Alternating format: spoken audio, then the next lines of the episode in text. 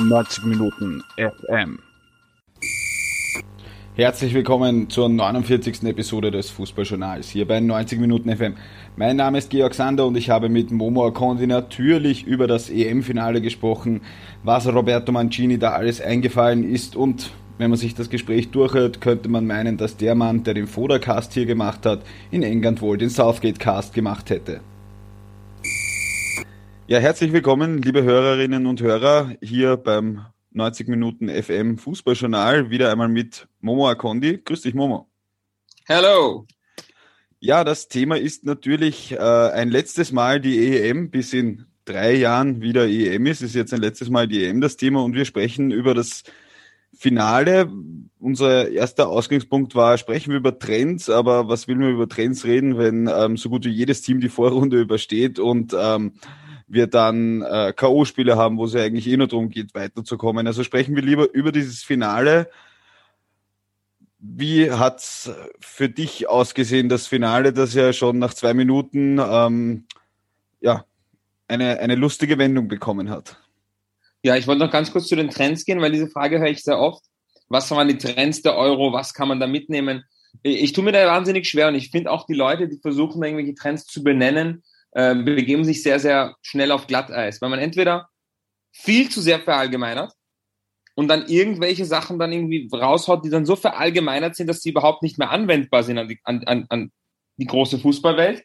Oder diese ganzen Ansichten werden dann so spezifisch, dass man dann eigentlich merkt, dass das viel zu sehr ins Detail geht und eigentlich, wie du sagst, vielleicht dem K.O.-Spiel geschuldet war oder den Umständen geschuldet war. Und dann schaut man nicht in sechs Monaten danach irgendwie diese ganzen Trends nochmal an und merkt, okay, das waren gar keine Trends, das waren Eintagsfliegen. Deswegen bin ich froh, dass wir dieses Thema weglassen und direkt zum Finale gehen, weil ich glaube, das war noch einmal ähm, eine sehr spannende Angelegenheit. Ich denke, ähm, als, ich, als wir gesehen haben, dass die Engländer mit ihrer Dreierkette auftauchen oder äh, Darf ich dich, darf ich dich nochmal ganz kurz unterbrechen, ähm, um, um das nur abzuschließen? Jetzt haben wir nämlich, was, was ich so spannend finde äh, an der Sache ist, also natürlich ein, ein Spiel, das ins Elfmeterschießen geht, das kann immer so und so ausgehen, ja. Also ähm, du hättest dann natürlich, keine Ahnung, also Dänemark hätte genauso gut gegen England im Elfmeterschießen äh, aufsteigen können und jetzt hast du natürlich sagen können, Southgate hat eher meiner Meinung nach ein sehr, ähm, doch ein bisschen Ergebnisfußball ähm, auch propagiert. Mancini dann eher wieder so dieses aktive Spiel, das zum Beispiel mir persönlich gut gefällt, aber jetzt zu sagen, ja, das war die Euro des aktiven Fußballs. Wenn es blöd rennt, dann stolpern die Italiener ja über Österreich. Ja, also wenn es blöd herrennt für die und dann reden wir heute nicht mehr darüber. Und wenn die Engländer jetzt gewinnerten, ähm, dann reden wir darüber, wie toll Ergebnisfußball ist und Jose Mourinho würde sich ein Kohle aufmachen. Das nur so ein bisschen dazu zu diesen großen Trends auch. Und jetzt, äh, glaube ich, können wir, Entschuldigung, zur Taktik ähm, zu, oder zu den taktischen Aspekten dieses Finales kommen. Ja, aber ich bin voll einverstanden mit dem, was du gesagt hast. Vielleicht können wir später nochmal darauf zurückkommen. Ähm, bezüglich des Finales. Ich habe gesehen, dass die Engländer wieder mit ihrer Dreierkette daherlaufen was sie an und für sich nur im Spiel gegen die Deutschen auch benutzt haben. Und im Spiel gegen die Deutschen hatten sie prinzipiell keine Lust, den Ball zu haben. Das heißt, sie wollten da an und für sich den Gegner äh, dazu zwingen, das Spiel zu machen, um dann über Konter oder, oder andere Umschaltsituationen zum Erfolg zu kommen. Und als ich die Dreierkette gesehen habe, habe ich auch wieder diesen Verdacht gehabt, dass die Engländer jetzt nicht so wirklich Interesse daran haben, das Spiel zu machen. Warum hat mich das gewundert? Weil ich finde, dass die Engländer an und für sich spielerisch äh, tolles Potenzial haben, sehr, sehr gute Spieler haben ähm, nichtsdestotrotz, Southgate hat bei dieser EM einfach wirklich darauf gesetzt, also auf die Spieler gesetzt, die auf Stabilität und Sicherheit kommen, äh, vielleicht weniger auf den kreativen Aspekt, Spieler wie Foden, Grealish, Sancho oder aber auch die kreativeren Außenverteidiger äh, haben an und für sich das Nachsehen gehabt und die Spielweise der Engländer war von Anfang an sehr, sehr bieder. Sie haben dann, denke ich, schon die Kurve auch gekratzt und ein paar gute Spiele gemacht, aber das war alles in der Viererkette. In der Dreier- bzw. Fünferkette war das Spiel gegen England, äh, gegen Deutschland. Ja, England gegen Deutschland ist da eben hervorgestochen. Und als ich die Aufstellung gesehen habe, habe ich mir gedacht, okay, die Engländer haben heute wenig Bock zu kicken und das hat sich dann auch bewahrheitet. Ja, das habe ich auch so ähnlich gesehen, aber es ist natürlich, glaube ich, äh, egal, ob du jetzt äh, Italien-Fan oder England-Fan bist oder, oder wie auch immer. Man, du bist ja natürlich einer mit Trainererfahrung. Ich schaue nur irrsinnig viele Fußballspiele und rede mit den Leuten drüber, aber im Endeffekt gehst du wahrscheinlich mit einem Plan ins Spiel, der gewisse Eventualitäten vorsieht. Wenige sehen natürlich ein Tor nach zwei Minuten vor, also ist von Anfang an einmal äh, hat sich, haben sich, hat sich alles irgendwie schon nach zwei Minuten umgedreht und ich kann mich noch erinnern, ich habe ähm, zum Freund, mit dem ich da gesessen bin, gesagt, das ist ein Ball, der schon, den haben sie zwar übersehen, den Shaw, aber das ist ein Ball, das habe ich schon so oft gesehen und ich kann mich, glaube ich, an 27.000 Situationen erinnern, wo Andy Ulmer genau an so einen Ball kommt. Und in der Regel geht so ein Ball äh, ans Außennetz äh, irgendwo hin drüber und ja, das war halt einfach ein perfekter Start. Aber dann ähm, denke ich mir, meine Sicht ähm, war der abwartende Fußball schon ganz richtig, finde ich. Wenn ich so schnell, wenn ich, wenn ich das so quasi auf dem Silbertablett bekomme, oder? Ja, aber ich glaube einfach unabhängig davon, ob sie das Tor geschossen hätten in der zweiten oder nicht, hatten sie nie vor, am Spiel so aktiv teilzunehmen. Und ich würde sogar so weit gehen und sagen, dass es den Engländern eigentlich nicht in die Karten gespielt hat, dass sie so früh schon zur Führung kommen, weil sie dann an und für sich mit ihrer komischen Angsthasentaktik 88 Minuten da dieses 1-0 über die Runden bringen mussten. Das heißt, ich glaube, im idealen Southgate-Plan wäre es wie gegen Deutschland, dass sie dann in der zweiten Hälfte in die in Führung gehen oder in der zweiten Hälfte die Entscheidung herbeibringen. Das war eher, wäre eher das, was sich die, die Engländer gewünscht hätten oder was, was ihnen halt äh, maximale Effizienz für ihren Plan mitgenommen gebracht hätte. Aber dadurch, dass sie in der zweiten Minute schon mit dieser zurückhaltenden Taktik in Führung gegangen sind, war es klar, dass sie jetzt irgendwie entweder früher oder später ihre Viererkette auflösen müssten, was sehr spannend gewesen wäre, wir haben lange, lange darüber diskutiert und auch lange, lange darauf gewartet, ob es aufgeht, vor allem in der zweiten Hälfte vorm Ausgleich wo es klar war, dass die Engländer von Minute zu Minute schwächer werden und die Italiener von Minute zu Minute stärker werden, hätte eigentlich Southgate ja logischerweise sagen müssen, okay, wir, wir überleben das nicht, wenn wir uns hinten reinstellen. Wir müssen offensiv gehen und vielleicht die Dreikette auflösen oder irgendwie anders schauen, dass man die Flügel wieder verstärkt in der Offensive.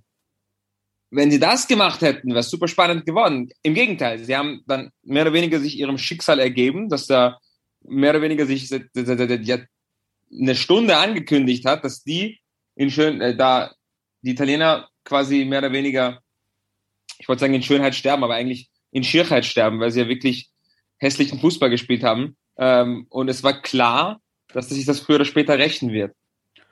Ja, das hat man zum Beispiel auch, sieht man auch in den, in den Statistiken, die ich ähm, vor mir habe. Äh, natürlich auch die Engländer haben jetzt laut den Statistiken ein weiteres Mal einen Ball aufs Tor gebracht. Sie haben es insgesamt nur sechs Mal versucht, während die Italiener 19 Mal geschossen haben, sechs Mal aufs Tor geschossen haben. Das sagt jetzt noch nicht unbedingt etwas über die Qualität aus, aber auch weitere ähm, Kennziffern, die man nie isoliert betrachten darf zeigen ja die Passivität. Also man hat 34 Prozent Ballbesitz gehabt, obwohl natürlich die Italiener auch gegen Spanien extremst wenig Ballbesitz hatten. Die äh, Engländer haben nur 426 Pässe ges äh, ähm, gespielt und ich, ich bin ja auch ein Freund der V-Statistik und denke mir 13 Vs in einem EM-Finale, wo ich 88 Minuten lang ein 1 zu 0 verteidigt gefühlt oder zu verteidigen habe, finde ich jetzt auch 13 Vs hm, sehr, sehr wenig. Also da geht mir dann so ein bisschen auch der ich, ich bin ja so ein Freund, ich bin so ein Ilsanker Freund, der mal einen Random Foul im Mittelfeld macht, um, um dem ähm, gegnerischen ähm, Zehner mal auf die Haxen zu treten. Also auch da sieht man irgendwie meiner Einschätzung nach, dass die Engländer sich da eben dem ein bisschen ergeben haben. Du weißt, die einzige Statistik, die mich wirklich interessiert, sind die Expected Goals. Äh, alle anderen Statistiken sehe ich halt wirklich nicht so ernst, weil die halt wirklich weniger aussagekräftig sind. Aber auch bei den Expected Goals waren die Engländer im Endeffekt gnadenlos unterlegen. Und man muss halt sagen, die Engländer haben aus ihrer Fünferkette jetzt nicht schlecht gepresst. Ich habe mir, mir haben mehrere Pressingabläufe gut gefallen. Man muss aber dazu sagen, dass die Italiener an diesem Abend im Spielaufbau sehr solide waren, immer wieder sehr, sehr schön aufgelöst haben mit Donnarumma, mit Bonucci und Chiellini. Sehr, sehr, sehr feine äh, Situationen gelöst haben, wo die Engländer gut gepresst haben. Andererseits muss man sagen, es war erstaunlich zu sehen, wie wenig Plan die Italiener hatten, um das, den Spielaufbau der Engländer zu pressen, jetzt wo sie drei Innenverteidiger hatten. Und das war eigentlich wieder für mich so die Überraschung des Abends, dass so eine tolle Mannschaft wie Italien, die wahrscheinlich ein super Trainerteam haben, die erste Halbzeit einfach keine Lösung hatten, wie sie die Engländer mit drei Innenverteidigern pressen sollen. Und das war auch der Grund, warum die Engländer sich am Anfang mehr oder weniger dieses Übergewicht erspielen konnten. Einerseits, weil der Vergleich Kane gegen Immobile ganz klar an, an Kane ging. Und auf der anderen Seite eben, weil der Spielaufbau der Engländer mit drei Innenverteidigern mehr oder weniger so nicht erwartet war oder nicht erwartet wurde von Italienern. Und die Italiener haben wirklich eine ganze Halbzeit gebraucht, um da irgendwie ein Konzept dagegen zu finden. Wobei man dann auch wiederum sagen muss, die Italiener waren in der EM die Könige der Halbzeitumstellungen. Ja, keine andere Mannschaft hat so gut zur Halbzeit umgestellt. Und ich habe mir auch schon gedacht, boah, die Italiener zur Halbzeit, das schaut eigentlich ganz und gar nicht gut aus. Und der englische Plan geht auf, aber ich bin mir sicher, die werden mit einer Umstellung kommen. Und das haben sie dann auch gemacht. Bevor wir da reingehen, ähm, viele, viele Fans auch, auch in Österreich sagen immer, es geht auch um ein Ingame-Coaching. Kann man derartig große Umstellungen, weil wie gesagt, also jetzt nämlich beides, Gegner spielt einigermaßen anders ähm, und ich kriege ein sehr, sehr, sehr, sehr, sehr, sehr frühes Tor. Ähm, kann ich da als Trainer in dieser Kombination dieser zwei Erkenntnisse, was sich in der 20. Minute den Kapitän herholen und sagen, spielen wir das so, so, so, oder braucht man tatsächlich die Pause, diese fünf bis zehn Minuten, die man da hat, ähm, um das umzustellen? Ja, also ganz, also ich, ich, ich bin großer Fan davon, das in der Halbzeit zu machen. Du weißt, wie diese Verbände aufgebaut sind. Da hat man wirklich ähm, äh, dann schon aufbereitete Videosequenzen. Man hat schon quasi eine wirklich semi-perfekte Videoanalyse zur Halbzeit, kann das visuell sehr gut darstellen, kann das wirklich über mehrere äh, Medien dann wirklich so auch den Spielern klar machen, dass sie das wirklich klar verstehen und das ist natürlich viel einfacher, wenn man mit allen Spielern reden kann. Staff ist groß genug, dass dann wirklich mehrere Spielergruppen von mehreren Leuten instruiert werden. So eine Halbzeitpause ist viel wert, um eine Umstellung zu machen. Ich glaube, während dem Spiel wäre so eine Umstellung viel schwieriger gewesen, weil es ist im Endeffekt nicht so, dass man sagt, Herst, Chiellini, du spielst jetzt zwei Reihen höher, schaust, dass du den Verratti überläufst im Spielaufbau, damit du auf halb links eine Überzahl schaffst, damit man dann mit Emerson Palmieri und Lorenzo Insigne vielleicht dann eine Überzahl am Flügel schaffen kann. Ähm, nein, weil im Endeffekt hat es Implikationen für die Umschaltsituation, es hat Implikationen auf die Spielsituation, auf die Positionierung von Verratti. Bonucci muss sich dann auch quasi mehr oder weniger da passend dazu diagonal fallen lassen, damit er im Konter nicht komplett alleine steht. Es geht darum, wie die ballferne Seite arbeitet. Es geht dann darum, wie die Standards sind. Es geht darum, ob das irgendwelche äh, Auswirkungen auf andere Spielphasen oder Spielsituationen hat. Und das ist halt extrem schwierig, sowas jetzt am Platz irgendwie herumzuschreien. Ähm, so Mancini schreit zuerst Havara, Chiellini, geh ein bisschen auf.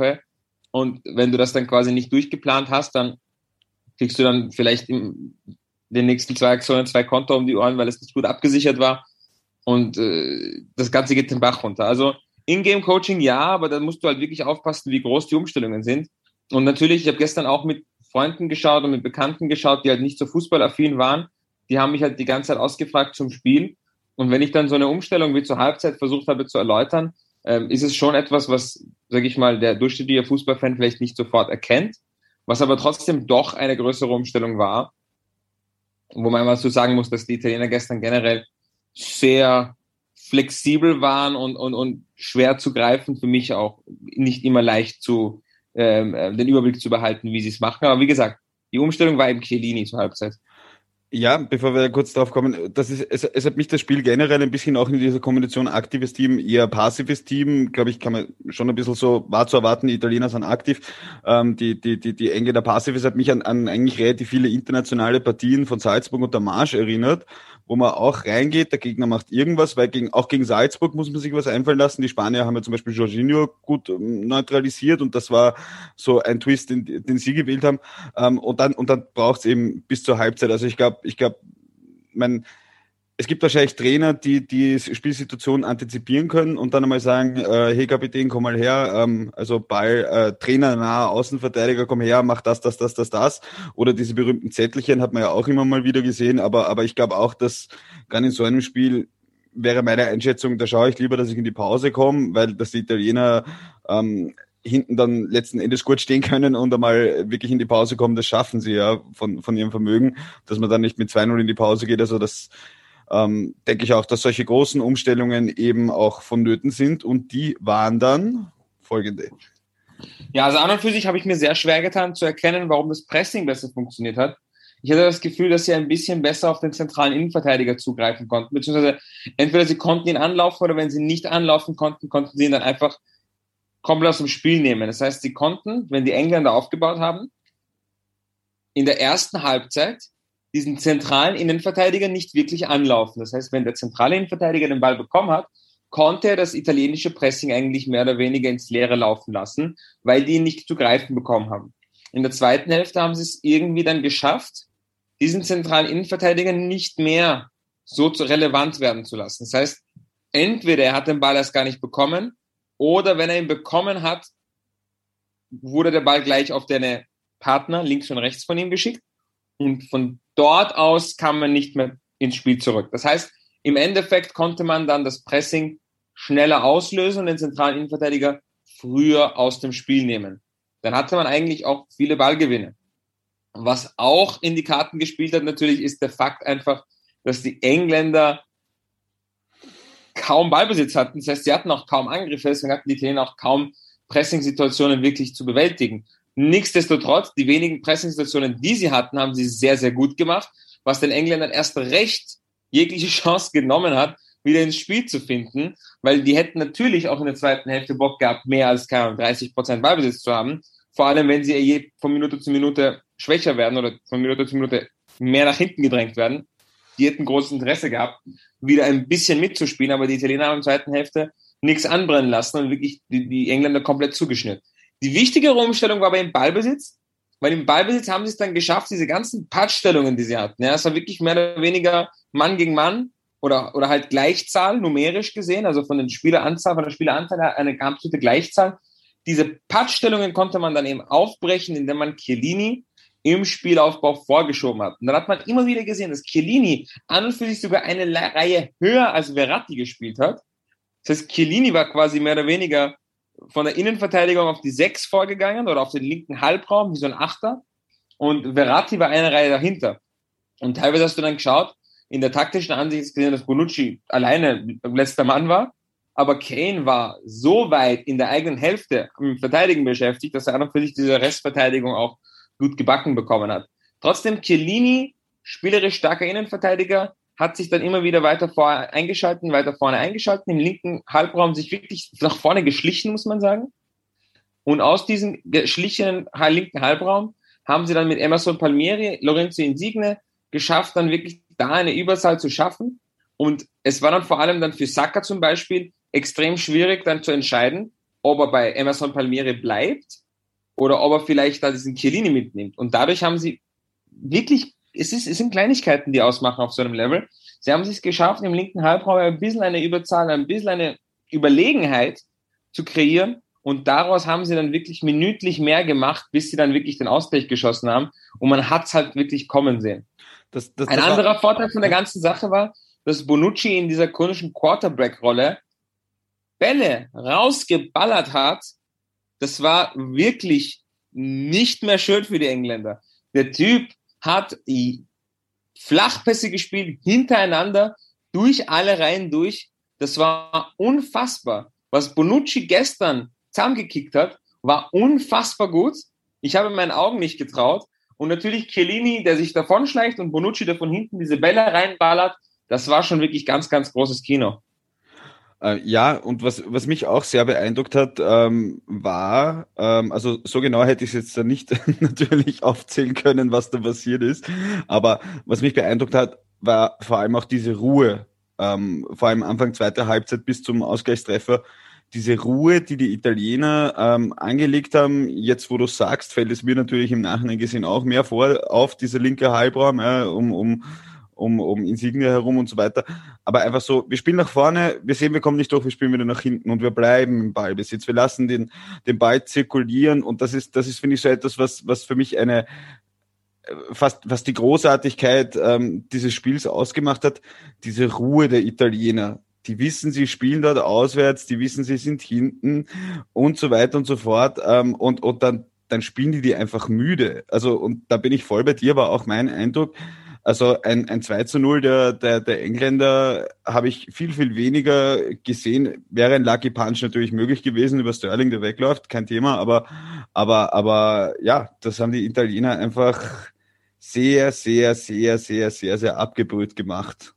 Und, und für mich, für mich, für mich hat sich diese Abgebrühtheit, das war für mich eigentlich die Szene des, des Abends, da so kurz vor Ende der regulären Spielzeit, glaube ich, war das Ende reguläre Spielzeit, wo, oder, oder danach, wo, wo ähm, Chiellini Saka zurückzieht und Ja. sich diese gelbe Karte abholt. Hätte ich mir jetzt aufschreiben sollen, wann das genau war. Aber, ja, aber das, das war, ist zum Beispiel wieder so eine Szene, ja, die haben so hoch gespielt und so wenig auf die Absicherung mehr geschaut, dass es natürlich klar war, dass die jungen, schnellen Engländer am Konter natürlich diese alten Männer irgendwie erwischen könnten. Und das ist dann wieder ein bisschen so eine taktische Abgebrühtheit. Der Chiellini weiß, dass er sich komplett verschätzt hat und dass der Sacre ihm davonlaufen würde und dass sie an und für sich viel Raum hinter sich haben. Und der Chiellini hat einfach gesagt, weißt du was? Heute nicht. Und hat ihn einfach niedergerissen. Und das hat dann natürlich äh, für mich dann einfach nur gezeigt, dass die Engländer an und für sich meiner Meinung nach die bessere Mannschaft haben, von den Einzelakteuren her, vom Kader her. Allein wenn man schaut, in der ersten Halbzeit, Mancini hat ein paar Mal auf die Bank geschaut, hat sich oft gedacht, wahrscheinlich, dass es offensiv wenig ist und dass es schwer ist und Immobile Riesenprobleme hatte, war auch dementsprechend der erste Spieler, der ihn ausgewechselt hat. Aber dann schaut er auf die Bank und hat Berardi, Bellotti, Bernadeschi auf der Bank, wo du denkst, naja, viel Spaß mit den Wechseln. Und dann schaut natürlich Southgate auf die Bank, hat einen Sancho, hat einen Rashford, hat einen Grealish, hat einen Foden, nein, Foden war verletzt, Foden war verletzt, sorry. Ähm, aber sorry, der hat da Bombenkicker auf der Bank noch, die er jederzeit bringen kann. Nicht zu vergessen, dass er mit Chilwell und Reece James noch die Champions League Gewinner Außenverteidiger Zange gar nicht spielen lässt. Ähm, aber insgesamt hätten die Engländer einfach profitiert, denke ich, wenn sie sich mehr getraut hätten, weil sie haben ja wirklich einen so einen starken Kader, so eine gute Mannschaft. Und ich finde, Southgate hat diese ganze EM an und für sich richtig beschissenen Fußball spielen lassen. Ich habe keine Ahnung, warum das jetzt dann irgendwie gefeiert wurde als pragmatische Herangehensweise. Er hat mit seinem besten Spieler Jaden Sancho auf der Bank gelassen, ähm, hat es nicht geschafft, Grealish, Foden, Mount irgendwie kreativ einzusetzen, dass die zur Geltung kommen.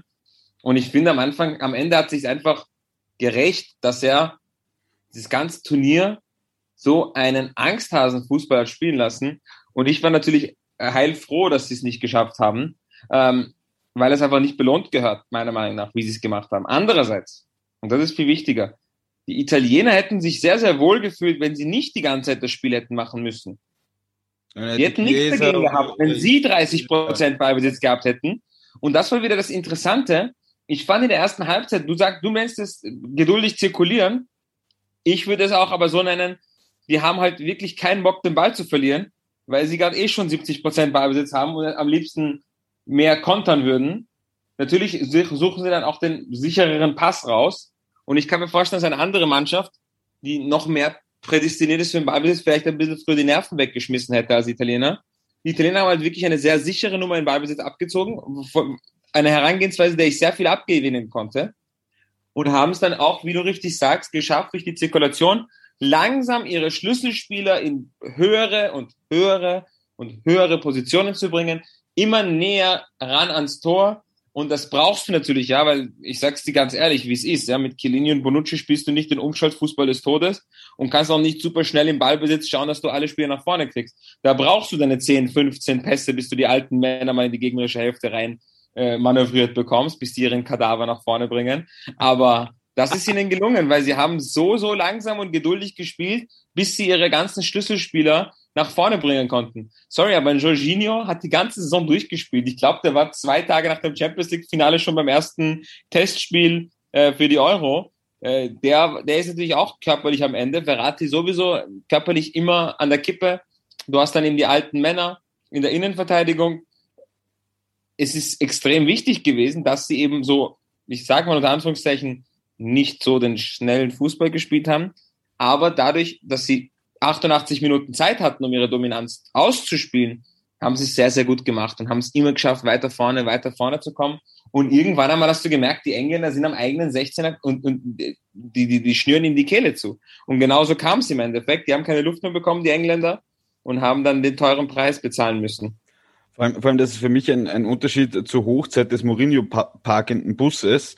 Ähm, da hat Mourinho ja Teams, wir erinnern uns an dieses, äh, äh, an die, an die Duelle mit Barcelona teilweise, hat Mourinho es ja geschafft, zwar auch tief zu stehen, aber eben den Gegner trotzdem aus der Box rauszuhalten. Und dieses Gefühl hatte ich bei, bei, bei Southgate oftmals, wenn, wenn England in Führung war und so auch beim Finale jetzt nicht so. Also für mich war das jetzt nicht so ein geplantes, okay, wir sind so gut, wir können die jetzt dort fernhalten, sollen die halt 30 Meter vom Tor herumspielen, sondern es war halt irgendwie so, fuck, wir führen, ach, lass mal kein Tor kriegen. Also ebenso Angst, dass ein Fußball weiß ich nicht, aber mir, mir hat irgendwie, vielleicht, vielleicht spüre ich das auch nur so ein bisschen und ich bin ja auch ein Freund von, von guten Verteidigen, aber, aber ich finde, du hast bei, bei Southgate jetzt halt nicht so das Gefühl gehabt, dass die, dass die da geplant super gut den Bus parken, ja, dass das und, und so den Italienern den Nerv haben. Also, also wie gesagt, du hast, finde ich, vom Zuschauen eher den Eindruck gehabt, die Italiener spielen mit Geduld weniger, als der Southgate jetzt äh, gemütlich den Bus parkt. Aber vielleicht ist das auch eine,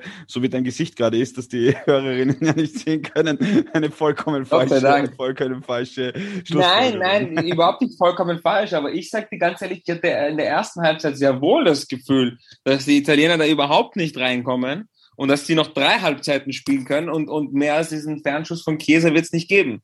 Ja, und ähm, ich habe schon das Gefühl gehabt, dass diese Southgate-Taktik gut aufgehen würde und sie ist auch gut aufgegangen gegen Deutschland. Äh, aber wenn du das Spiel gegen Deutschland im Kopf hast, dann erinnerst du dich an diese große Chance, die Thomas Müller hatte. Und genauso war das dann auch, dass sie dann halt das nicht durchziehen konnten, ja, aus irgendeinem Grund, vielleicht weil es körperlich einfach anstrengend ist in so einem EM-Format oder weil es vielleicht trotzdem den Spielern widerstrebt, so eine Taktik 90 Minuten durchzuspielen, weil das nicht das, das, das also diese Spieler sind das anderes, was anderes gewohnt, ja, von ihren Vereinen. Ich irgendwo her. Der Profil würde sagen, dass sie in ihrem Verein, ja, vielleicht gab es eine Handbremse von Southgate. Nein, Spaß beiseite. Ähm, vielleicht einfach das der Grund, warum sie es nicht 90 Minuten durchziehen konnten. Oder, und das muss man auch ganz ehrlich sagen, die Italiener einfach mit sehr guten Umstellungen. Ja, die Italiener haben genau dort den Finger reingelegt, wo es weh tut, ja, in die Wunde. Und ähm, mein Eindruck war erste Halbzeit, das geht voll auf und die können noch drei Stunden spielen und werden kein Tor schießen. Und zweite Halbzeit hat man aber schon gemerkt, dass die Italiener eben diesen Riegel knacken können. Und deswegen umso spannender wäre es gewesen, wenn Southgate das auch erkannt hätte und Southgate gesagt hätte, wisst ihr was, Jungs, wir stellen Nummer Viererkette, wir bringen Sancho rein, wir bringen Grealish vielleicht früher rein und wir versuchen dann äh, Gegenangriffe zu starten. Wir wissen, dass Bonucci gerade alleine Quarterback spielt am Mittelkreis, weil Chiellini im linken Halbraum irgendwo gerade sich vorgeschlichen hat.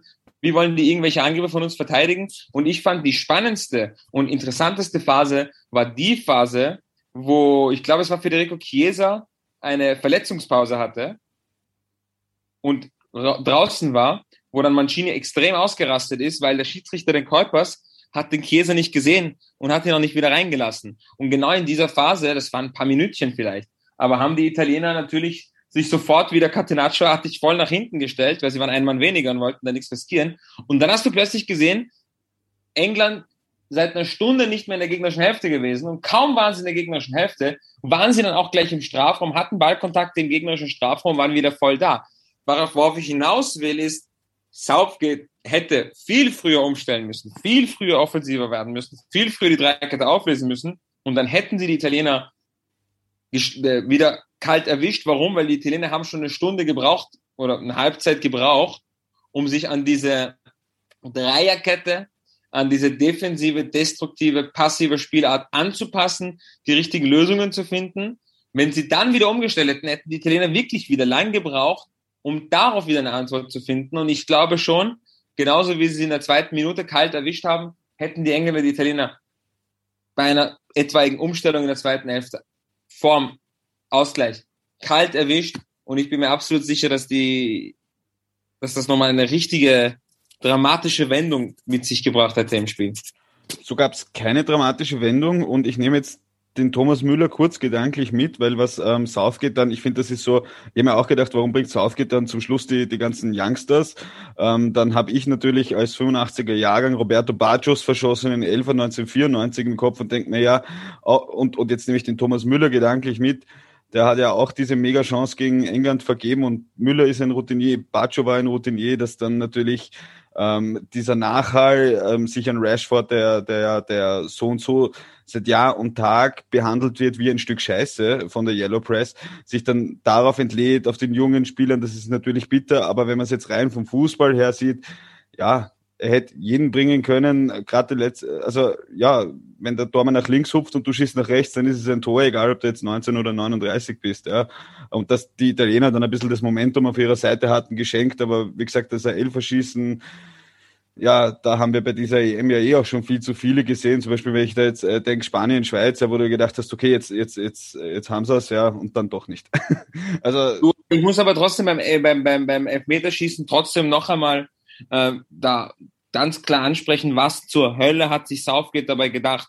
Und das muss man mir erstmal erklären, weil ähm, der Schaffer, den ich sehr schätze, hat versucht, da den Southgate noch zu verteidigen, von wegen, das ist ein Trainer, der sich viele Gedanken macht, der hat da sich irgendwie äh, aus einer Laune heraus das gemacht und er weiß selber auch, ähm, dass die jung sind und unerfahren. Aber du musst mir trotzdem erklären, Saka hat noch nie einen Elfmeter in einem Wettbewerbsspiel geschossen. Und er soll der fünfte Elfmeterschütze im EM-Finale für die Engländer sein. Das kannst du mir nicht erklären. Sancho hat eine extrem schlechte Bilanz bei Elfmetern. Seine ganzen Erfolge aus der Nationalmannschaft sind anscheinend von der U17-Zeit. Das kann ja auch nicht deine, äh, dein Maßstab sein. Rashford hat eine sehr, sehr gute Elfmeterstatistik. Und ich sage mal so, an die Stange schießen ist noch am wenigsten äh, schlimm.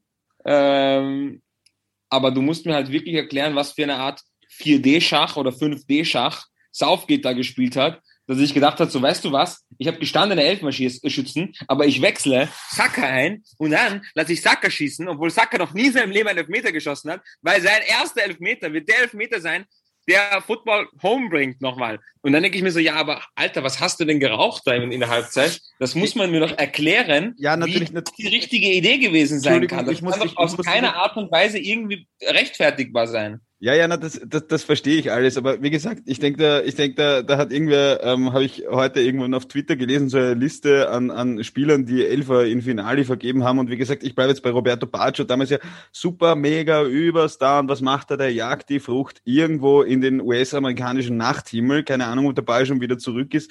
Also es kann alles passieren. Die Geschichte wäre geil gewesen, wenn Saka gewesen wäre. So ist natürlich Southgate der Gelackmeierte. Aber wie gesagt, wenn Donnarumma in der Sekunde, und da kommen wir jetzt wieder zu zum, zur Randomness eines Elferschießens.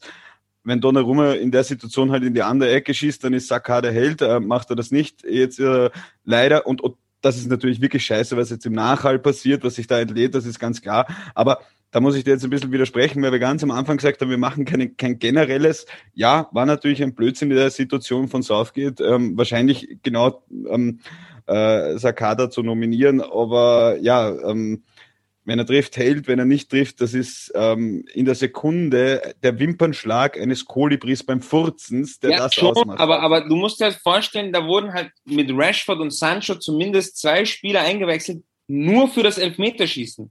Das heißt, da war die einzige Idee dahinter, dass die schießen. Und bei Sancho verstehe ich halt nicht, von wo das kommt, diese Idee, dass er schießen sollte. Bei Rashford ist schon klar. Aber wie kommt ja. man auf die Idee, dass Sancho jetzt unbedingt der Elberschütze ist? Der hat wirklich genügend FB verschossen in seinem Leben. Und ähm, wenn die halt wirklich eine halbe Stunde gespielt haben oder eine, eine Stunde gespielt haben und dann zum Elfer kommen und jung sind, mein Gott, who cares?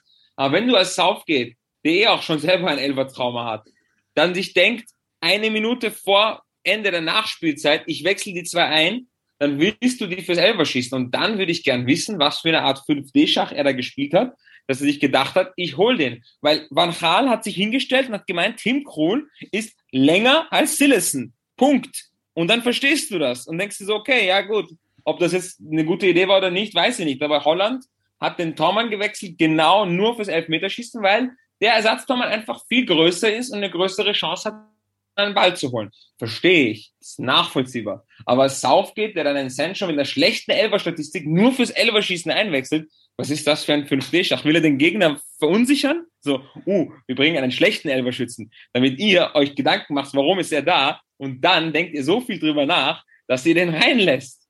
Aber vielleicht, vielleicht ähm, äh, in dieser ganzen Stimmung, die sich da rund um den Brexit in England übertragen hat, ich meine, stell dir vor, Saka trifft und steht da vor Boris Johnson und seinen ganzen Brexiteers und dann muss er ihm die Hand schütteln. Vielleicht, vielleicht hat sich Southgate sogar das gedacht. Nein, in der Sekunde habe ich es nicht nachvollziehen können, aber jetzt mit diesem Abstand am Montag, wo wir das aufnehmen, denke ich mir, ja, ähm, solche, solche Stunts, wie du gerade dargelegt hast, können gut gehen, können schlecht gehen, weil wahrscheinlich wird der Mancini oder italienische Staff ähm, so sind die Italiener ganz genau wissen, wo jeder einzelne Engländer bis zu U12 zurück jemals einen Elfmeter hingeschossen hat. Bei Saka und Sancho haben sie es nicht gewusst. Aber Jetzt ähm, lassen wir das mal beiseite. Ich glaube, jetzt deswegen ist Gareth Southgate äh, kein äh, schlechterer Trainer, als er ist. Ähm, dass er natürlich auch ein bisschen Handbremse gespielt oh. hat, ja, mag sein. es passt ins Bild, es passt ins Bild, aber schau, im Fußball ist Scheiß, Scheiß Herangehensweise die ganze EM lang, extrem komische Startelf-Aufstellungen, seine besten Spieler ignoriert, immer biederen Fußball spielen gelassen und dann am Ende auch noch diese komischen Anwechslungen. Sorry, aber wenn Southgate Österreich-Trainer wäre, hätten wir schon 15 Profilreportagen über ihn.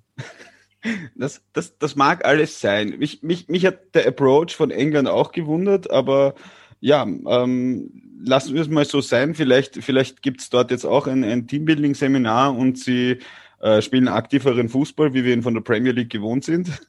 Das kann natürlich jetzt auch sein. Ähm, ja, kommen wir nochmal. Wie viele Spieler spielen bei Red Bull-Mannschaften? Äh, gilt Liverpool? Ich mein, ja. Naja, ein paar, oder? Ich weiß ja, nicht. schon. Ja, sicher. Wir spielen ja eh alle jetzt straightforward. Nein, nein, also, also das, was die gezeigt haben, war jetzt nicht Premier League Fußball. Also da schaue ich auch mittlerweile genug, da, da spielt auch Brighton zügiger nach vorne. Aber, aber wie gesagt, es hat am Ende hat der recht. Also ähm, man kann ja auch den griechischen Fußball von 2004 scheiße finden, aber ähm, die werden auch wenn wir es kacke finden, trotzdem nicht, nicht mehr Europameister sein. Und wenn Southgate das gewonnen hätte, wenn Sterling einmal davongelaufen wäre dann und 2-0 geschossen hätte, dann, dann hätte er im Kontext eines Turniers alles richtig gemacht.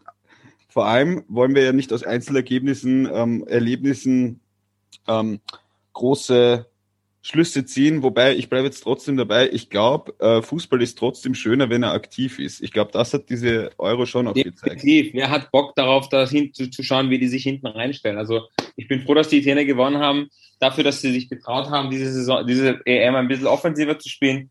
Wobei ich auch sehr viel Zurückhaltung auch bei Italienern teilweise gesehen habe bei den Spielen. Die hatten große Probleme mit Pressing. Das hat sich durch die ganze Europameisterschaft gezogen.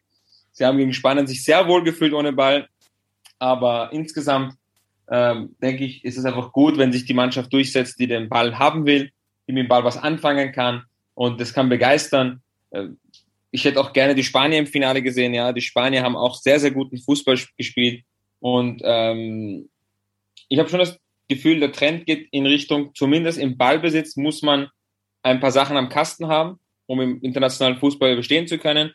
Kannst nicht mehr 90 Minuten lang jeden Abschluss hoch aufstellen. Du brauchst ein bisschen was im Spielaufbau und ähm, allein dahingehend denke ich, diese Regeländerung, die es gab mit dem Abschluss, der in den Strafraum abgespielt werden kann, hat viel gebracht, hat im Fußball viel gebracht, weitergebracht und ähm, das wird sich in Zukunft so weiterziehen. Eine Regeländerung, die ich zum Abschluss noch ansprechen wollen würde, wäre äh, die Abschaffung der Auswärtstorregel, die dafür sorgen wird, dass wir viel mehr Verlängerungen und noch viel mehr Elfmeterschießen sehen werden. Also ob wir das eh nicht schon genug gesehen hätten. Ähm, und böse, böse Zungen behaupten schon, dass der klassische Event-Fan davon ausgeht, dass jedes Spiel 120 Minuten dauert, weil es bei der EM ist die ganze Zeit jedes Spiel in die Verlängerung ging. Und ich glaube leider, dass wir durch diese Auswärtstorregelung, die abgeschafft wurde, noch viel öfter das sehen werden. Und das wiederum ist gar nicht mal so leibend. Und das Nein, sind so meine abschließenden Worte für diese Euro 2021. Ja, na, dann noch anschließend, ja, was mich gewundert hat, vor allem in dem Kontext, dass so viele K.O.-Spiele auch in Verlängerung gingen, ähm, die Qualität des Fußballs nach dieser wahnsinnigen Corona-Saison, ja, wenn man, wenn man denkt, ich glaube, ich glaube, im letztes Jahr im, im Juli, August waren noch die Finalspiele, im September beginnt die Saison alle drei Tage und die, die dort jetzt gespielt haben, spielen alle drei Tage Champions League, Europa League und noch und nöcher und und und und dann liefern die alle so ein geiles, äh, fußballerisch, sportlich geiles Turnier ab. Ähm, ich habe es mir jetzt nicht im Detail angeschaut, ob die Spiele schneller oder langsamer waren als ein Champions League-Spiel. Das ist mir jetzt auch egal. Es war einfach begeisternder Fußball über weite Strecken und die Leute sind jetzt ja, dass die Dänen dann irgendwann einmal stehend K.O. sind, mag sein und dass auch die Engländer, aber, aber so vom Kontext war es einfach geiler Fußball. Ähm, ja, und den zweiten Punkt habe ich jetzt einfach straight vergessen. Ich wollte noch was Zweites sagen. Aber, aber, oh ja, ja, ich weiß es. Ja, ich glaube, ich glaube, wenn man die Auswärtstorregel abschafft, irgendwas muss man sich dann auch für die Entscheidung, nicht bei, nicht bei einem Cointoss, aber dann wirklich jedes Spiel 120 Minuten, also ich meine, die letzten 30 Minuten sind meistens nicht mehr zum Anschauen, die sind stehen, kann man gleich äh, verschießen. Ja. Oder, oder, ja. oder, oder vielleicht lassen sich auch was Lustiges einfallen, so wie im Eishockey, das finde ich recht nett. Also so, du läufst so eine Mittellinie an. Ein Stürmer ja, also gegen einen Verteidiger. wie es weitergeht, aber es wird das erstmal sehr viel Verlängerung auf uns zukommen und darauf hat eigentlich keiner Bock. Das stimmt, vor allem wenn es an einem Sonntag ist, das Finale. Ja. Gut, Momo, danke sehr, ja, dass du wieder hier zu Gast warst. Ich hoffe, ihr seid alle gut unterhalten worden und äh, wir hören uns äh, so und so wahrscheinlich wieder sehr bald, denn ähm, die neue Saison steht vor der Tür. Es geht los mit Cup, mit Europacup, Liga, äh, WM-Qualifikation. Also es wird nicht weniger Fußball und zumindest mich persönlich freut das ja auch. Auf jeden Fall. Gut, Dankeschön. Ich wünsche dir noch einen schönen Abend und alle eine schöne Zeit noch, je nachdem, wann der Podcast veröffentlicht wird, an alle Zuhörerinnen und Zuhörer von 90 Minuten FM.